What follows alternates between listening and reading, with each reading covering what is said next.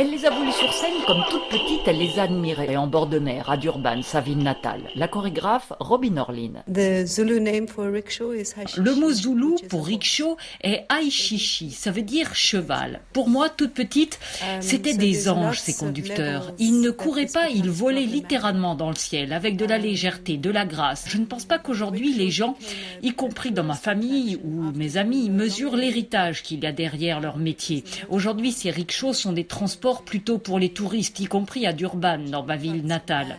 Les rickshaws sont apparus en fait en Afrique du Sud vers 1920. Moi, je les ai vus bien après, mais ils ont conservé les traditions zoulous. Et c'est le risque de voir ces rickshaws uniquement par le prisme d'attractions touristiques. À l'origine, les rickshaws sont italiens, mais ils se sont vendus surtout en Afrique et en Asie. Ils se sont transformés en vélo-taxi, puis en mobilette taxi.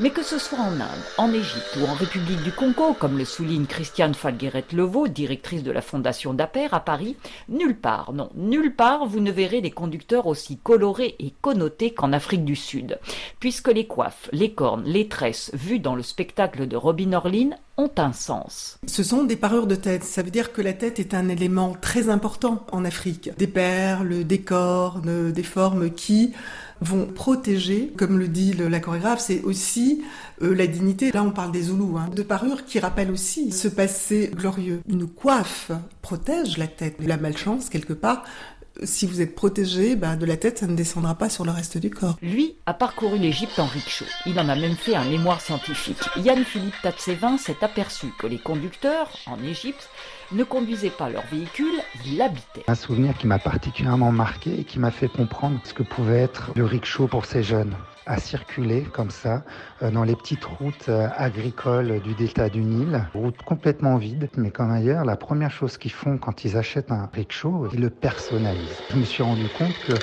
le rickshaw était plus qu'un taxi revenu, des peluches, des posters, des stars de cinéma, des stars de la chanson, qui faisaient ressembler en fait à des chambres. Rickshaw, pousse-pousse, tuk-tuk, en Afrique comme en Asie, ils polluent. Leur avenir, de l'avis des constructeurs, sera fait de petits moteurs électriques.